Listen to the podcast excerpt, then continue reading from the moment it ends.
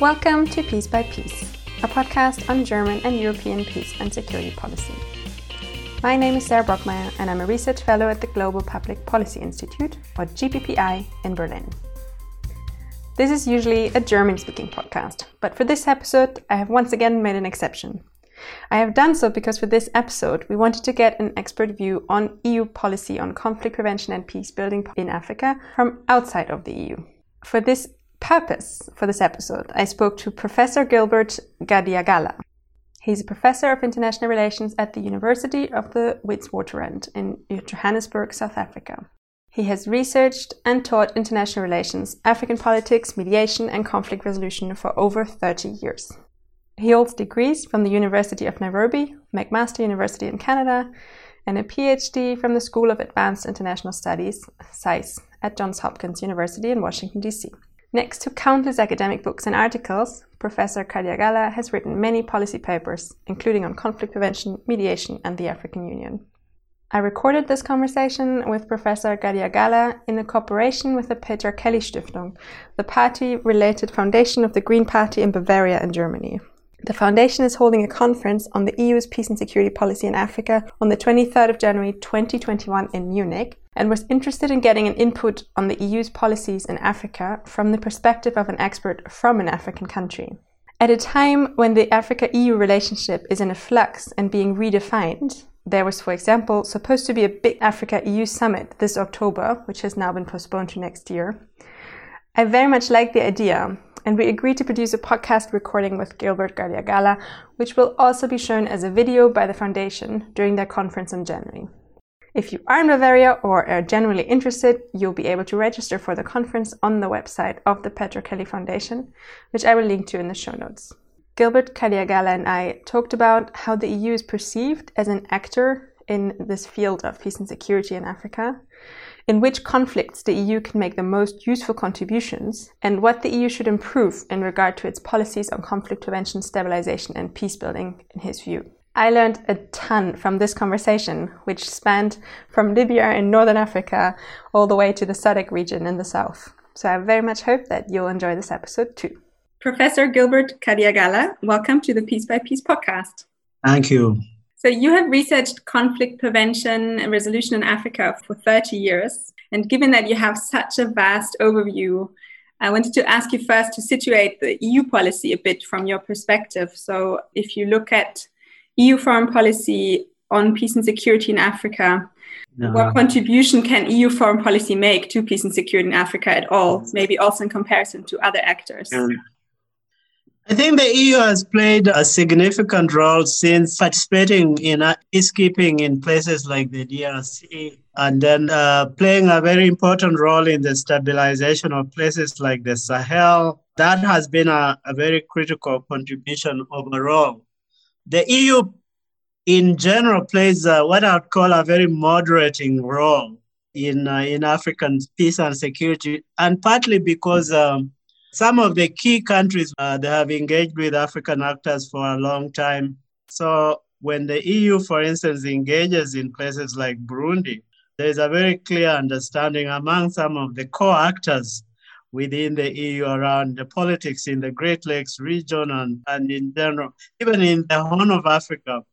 Uh, when it comes to attempts to, uh, you know, boost the ability of AMISOM to be an effective actor EU always has a very good handle of actors on the ground because, as I said, uh, most of the actors within the EU have very good uh, leverage and linkages uh, among the African actors. So that's their biggest contribution. They are moderating force. Uh, they play a very activist role.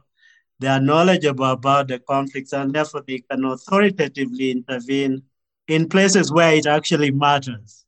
And if you compare the EU to other actors, other big actors that are kind of active on the continent, such as China or Russia or the United States, how does the EU compare to those actors? Yeah, the EU has had a very measured approach. Actors such as China have, however, only entered Africa very recently, and they came through the economic route. You know, China's a very aggressive investment in infrastructure, the kind of deals that Chinese have had with African countries in terms of uh, oil, uh, all these uh, minerals resources. China is a specific case uh, because it's a late entrant into Africa, uh, but it's also coming up with a, a very clear agenda about what it wants from Africa, unlike the EU uh, that has had a long history of engagement with African countries. But also, the EU has a, a wider latitude of engagement, as I said, through the colonial history and so on. You have a lot of deeper cultural, socio-economic engagement. The U.S. has uh, played almost the same role like the, the I think it mirrors uh, the kind of broad-based engagement with Africa on security issues, on economic issues, on cultural issues, but it still remains very far. It's also, some people argue, unlike the EU, the US, for instance, doesn't have very deeper knowledge of African issues like the EU. So that's the, I think, the big difference. And then when you have countries like Russia, and Russia has not been a big player in Africa until just very recently. And uh, it used to be a big actor during the Cold War. But under the Russian regime, especially Mr. Putin, a lot of military engagement in very specific areas, very specific regions of Africa. And therefore, the Russians don't have a lot of soft power, as I would argue. they don't have much soft power as the EU or the US, or even as the Chinese, in fact, because the Chinese are trying to leverage their economic engagement into more broad based, soft power centered engagement with Africa. Yeah. So you said the EU has a longer history of engagement with Africa and it's also less clear about its agenda than China, for example. But is that also related to the EU not being a state, but 27 different states? How is that perceived? To what extent is the EU acting as one common actor in Africa? Or how is that more like France and Germany and Italy pursuing different interests? I think it has taken the EU quite some time to forge a coherent policy towards Africa. But that's also for very understandable reason that when you had the enlargement of the EU and new members, you have countries that have had not much engagement with Africa. And therefore, the core of the EU for a long time remained the French, uh, the British before Brexit, and Germany and Belgium. I mean, the countries that have had a long legacy of engaging with Africa. So there has been an attempt, therefore, to galvanize around the core countries when it comes to Africa, particularly the French. And a lot of people who study EU Africa relations always speak about the French influence on EU. I think it's only in recent years that I think the Germans came up and they began to diminish the French, particularly at the level of economic engagement.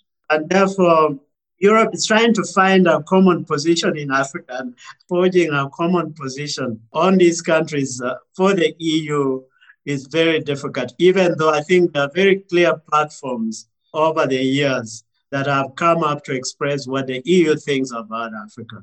And so I think we can see that there is an attempt to forge a common, a collective policy towards Africa.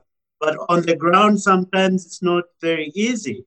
Mm. And therefore, that forging of policy has to be negotiated uh, within very different circumstances. Yeah. I'd like to go more into kind of individual crises, or because you're also such an expert on conflict prevention and mediation. But maybe before, in general, we've talked about the EU, but in your view, how are African states in terms of uh, coordinating a common position towards the EU. We're going to have an Africa EU summit at some point. I think it currently was supposed to be in October and has been cancelled now or postponed. But how good are African states in coming up with one negotiating position towards the EU in, in negotiations like that? See, African countries have done very well in forging common positions because of the legacy of, uh, of the economic engagements with the EU mm-hmm. under the old frameworks of uh, the Cotonou and all those agreements. But I think as you've seen the decline of those uh, arrangements, particularly with the end of the Cotonou agreements on trade and investments, the African position is becoming even much more polarized because those economic partnership engagements that Africans engaging with Europe have tended to fragment African positions when it comes to Europe.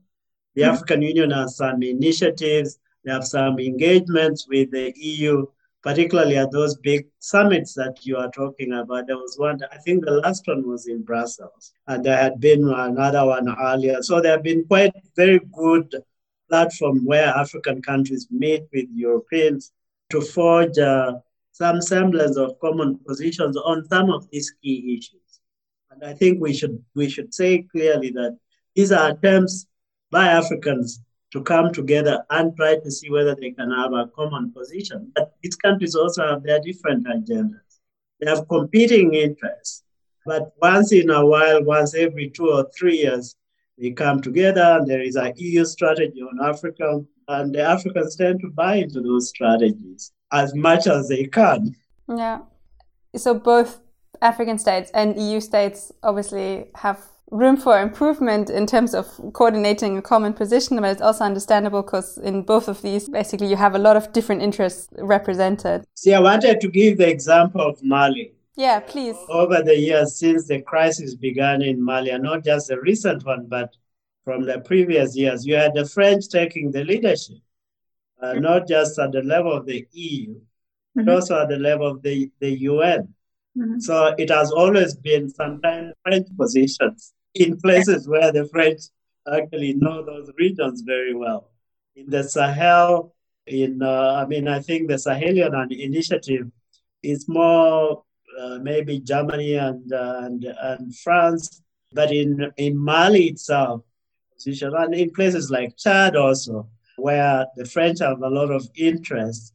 But across the rest of Africa, I think there is an attempt for the EU to find common ground across many actors. So the Great Lakes, that's why you find the Belgians actually playing a bigger role in Great Lakes policies around the EU because they, they do understand. And the British used to also play that important role in the EU when it came to Somalia and so on. Those countries that uh, these countries take responsibility. And we can go back into the 90s, uh, the conflict resolution processes in places like Liberia, Sierra Leone.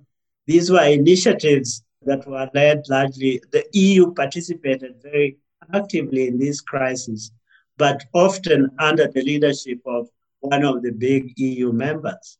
And in this case, in Sierra Leone being the Britain, but in places like Cote d'Ivoire, and then the, the French taking a much more leadership role and pulling in the EU for those kinds of engagements. So the yes, they are trying, but often you need within the EU, you still need leadership from one of the core countries like France or. Yeah, it's quite. Uh, we've had this discussion on the podcast several times now on Mali and Mali policy and the differences between French and German views on on how EU policy should look like. So it's quite a controversial topic actually as well in Germany and Europe right now. But maybe to broaden our view a bit again on, in general, where do you see a role for the EU in terms of making contribution on the African continent on, on conflict prevention or conflict resolution right now? Like which crises do you think? You mentioned the Sahel and you mentioned DRC. Are there other crises where you think there's a particularly important role for the EU to play in helping to manage those? I think, you know, Africa still needs the EU leadership role in Libya. Libya has come to this stage because I think there has been a lot of competitive interest by a lot of regional powers. And I don't see the EU taking as a, as a frontal role as it should. Uh, or rather, it did try at the very outset after the fall of Gaddafi. It then began to really decline. So we, what we need is actually a much more unified EU voice on how to stabilize the Libyan situation. Alongside, I think, the initiatives, particularly the initiatives by the United Nations and so on. I also see the EU as not having to give up on Somalia because we need, uh, ultimately, uh, we need a stable and a reconstructed Somalia. There is also a lot of interest and attention to Somalia because of the emergence of new actors like Saudi Arabia, Qatar, and so on. If we don't resolve the Somali crisis, uh, the Horn of Africa is going to be in a profound period of instability for the next 30 or so years. And that's not good for the region at all. Mm-hmm. And uh, the EU needs to come up and push probably for a more UN engagement in the stabilization of Somalia. So those to me are the two big areas.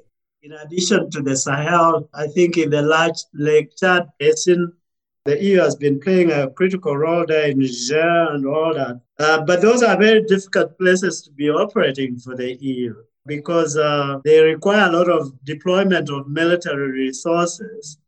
But there are also areas that are not easily managed within 10 or 5 or 10 year uh, time frames because in the Sahel, you are talking realistically an engagement of about 15 to 20 years to get some traction on, on the region.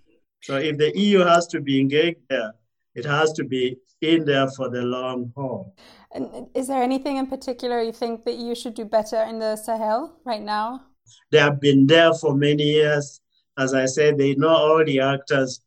So the, the balance between security and uh, development assistance, I think for the EU, they make the right balance in places like the Sahel. I think the issue around the Sahel is that it's just an intractable conflict that regional actors probably would need to take more local ownership, not rely just on the EU or other external actors.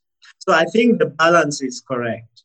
People would argue maybe we need more economic assistance, but how do you get more economic assistance to societies that have failed or to the states that can't even control their neighborhoods, their periphery? So the balance, I think it's fine. The mm-hmm. problem with the Sahel, however, is just the link to EU migration. The whole migration is what worries a lot of people that probably the EU should take different approaches. Refugees, those refugees are not going to go away anytime soon. But those refugees are not going to go anywhere any soon unless there is an engagement with countries like Nigeria, countries like Senegal, in terms of how do you actually begin to build more responsible states and more economic policies in those countries? EU should actually thinking more on economic development in those countries. And I think we know how to resolve that issue. It's just a question of putting more effort in it. Mm. But there needs to be a better political engagement by the EU of those countries that are refugee producers so kind of we'll concentrate more on those states and look less at the Sahel with this migration angle that the EU is doing right now. Yeah, you know, the Frontex policy, the very heavily securitized refugee prevention regimes are not actually working as well as they should. I can see the pressure in Europe for less migrants coming into the Mediterranean, but uh, I think the more that policy is militarized, is heavily securitized, the less likely it's actually going to be effective. I think yeah. it's, it's playing some roles here and here, uh, but ultimately around migration, I think it's key area. And Europe has put in a lot of resources, I think, on mitigating some of the causes of migration. But I'm just saying there probably should be more political engagement around these issues. There should be less militarization of these crises than we see today.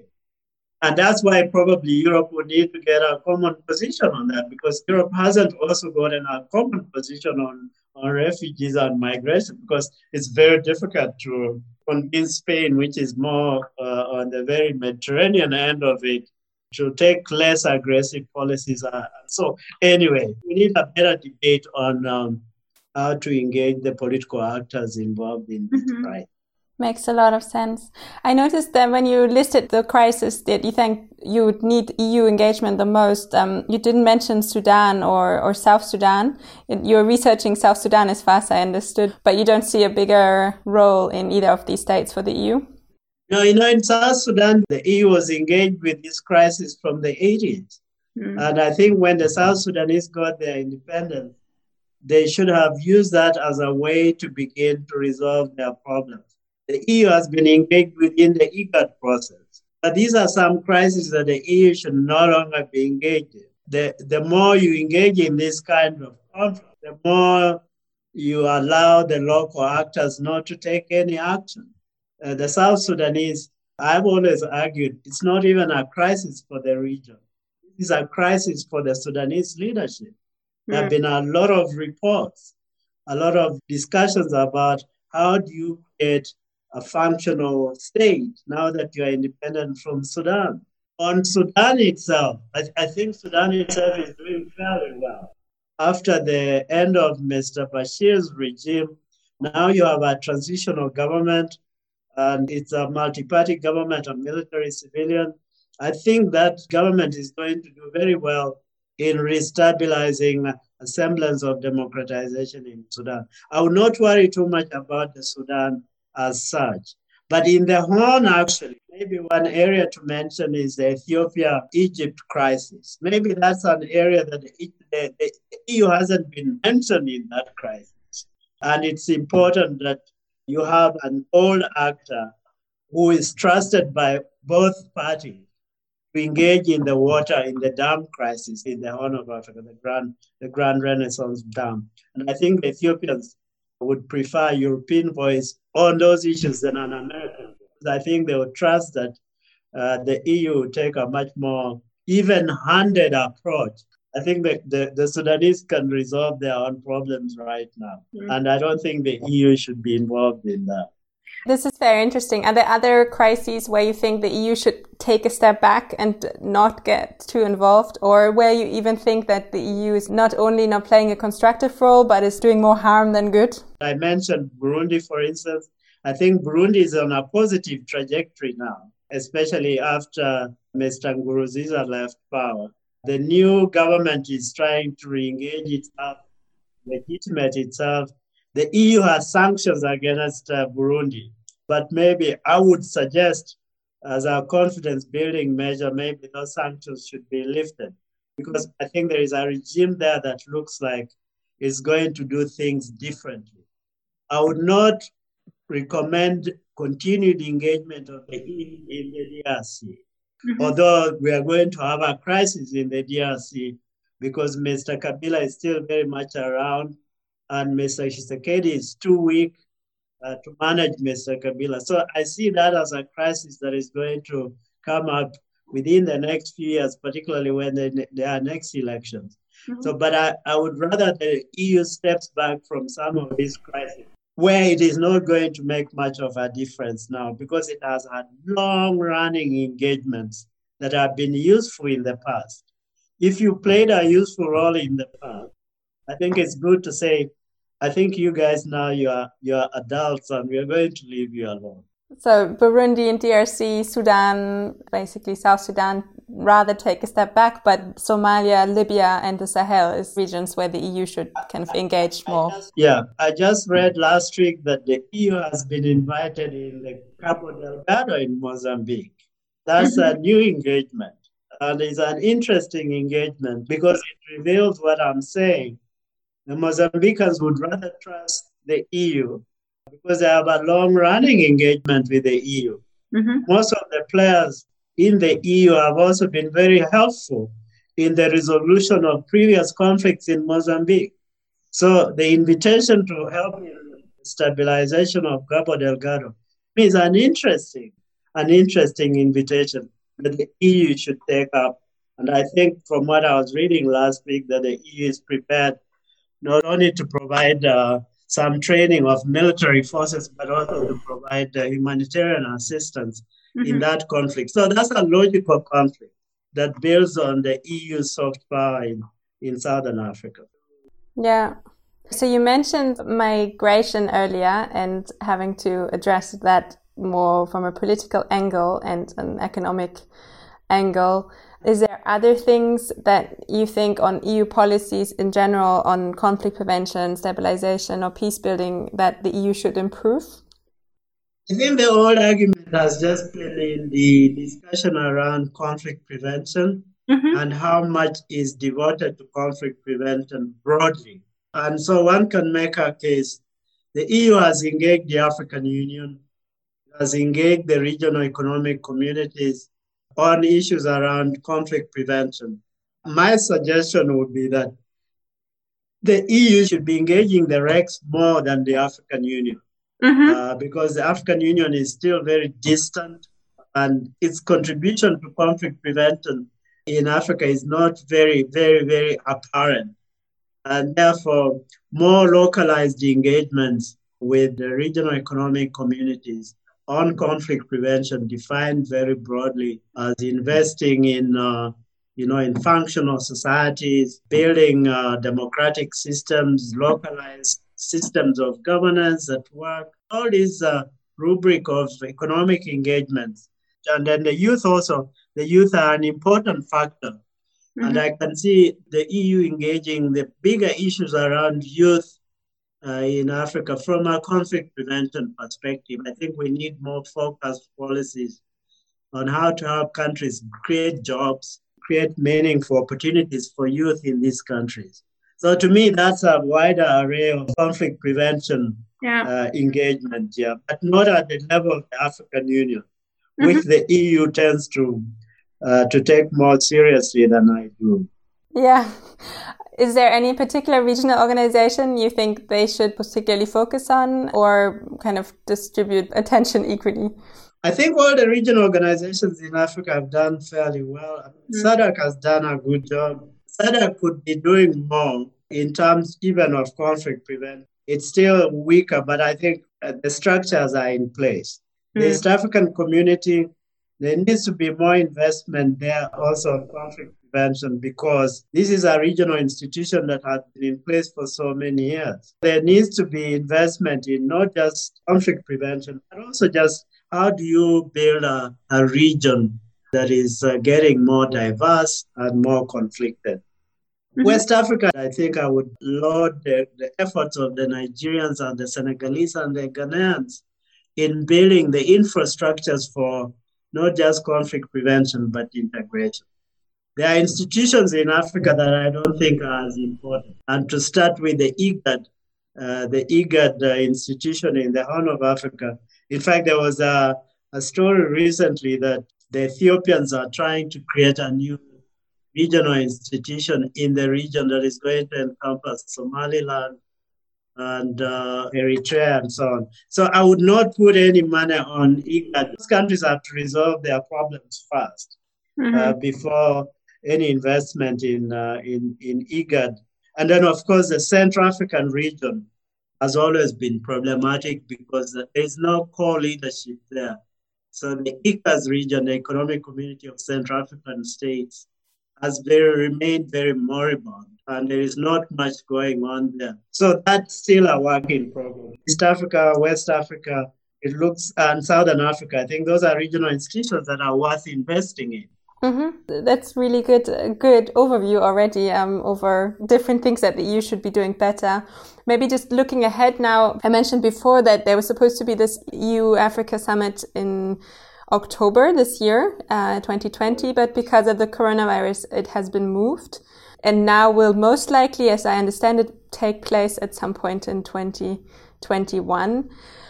Is there anything in particular in this field of peace and security where you think this is what would be important to come out of the summit?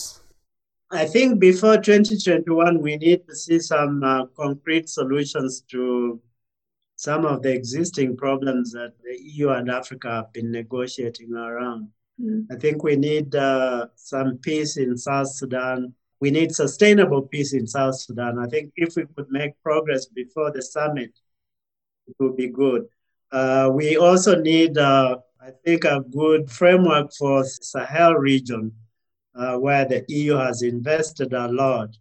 Uh, but it would be good to begin to see what are some of the, the positive elements of EU engagement in the, in the Sahel. Can we begin to point to some good things that would justify continued engagement in the Sahel, in the Lake, Lake uh, Chad Basin region, there are there some pointers to positive movement in places like the Horn of Africa, Somalia, for instance? Mm-hmm. Before this summit, I think we need a clear mapping of what has happened over the last few years from the last EU Africa summit. What can we learn from peace and security in these various areas? And as I said, when you come to issues like Libya, uh, then we'll begin to ask uh, why was the EU lax in engaging around stabilization of Libya or North Africa in general? So it would be good just to do a mapping of uh, what are the big crisis areas that still need more attention and which ones are showing some positive trajectories. Yeah, that makes a lot of sense. Okay, I think that already was a lot of input, and you have such a great overview over the whole continent that you went from basically all the way from Libya to South Africa or to SADC region. But definitely, I would take away there are some issues where you say, or some crises and conflicts where you say that you could do more, invest more, including the Sahel, Libya, and Somalia, and then there are others such as Burundi or, or the DRC or Sudan or South Sudan, where you say the EU could actually take a step back and let also local actors do more. And uh, you said very clearly there are things that also the EU can do better in terms of peace and security on the continent, including getting more political about this migration angle and don't follow these very securitized policies on migration. And invest more or work more with regional organizations that I understood, in particular in the Eastern Africa, Western Africa, and the South and in the SADC region. Focus on youth empowerment, basically understand conflict prevention as empowering youth, also looking at youth employment opportunities and, and managing kind of engagement like that um, in terms of conflict prevention. That was a great overview. Thank you so much. Is there anything I forgot, or where you think this is something important and people should know on the EU engagement on, on kind of conflict prevention and peace building in Africa? I think those are the key areas that I think, as I mentioned from the outset, the EU has been here and uh, I think they do understand this conflict very well. And uh, when they prescribe, I think people are not really frightened by their prescriptions. Right. Great. Then thank you so much for taking the time to talk to me. And yeah, thank you, uh, Gilbert Khadiagala, for this talk on the Piece by Piece podcast. Okay, Sarah, thank you. Thank you again.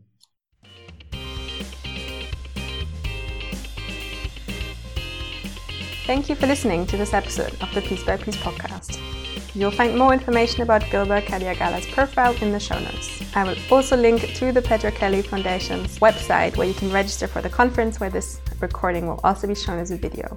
As always, we welcome feedback to peacelab at gppi.net as well as on Twitter at, at peacelabblog and at Sarah Brockmeier. If you liked what you heard, we also appreciate a rating in iTunes. With this, I say take care and hear you soon.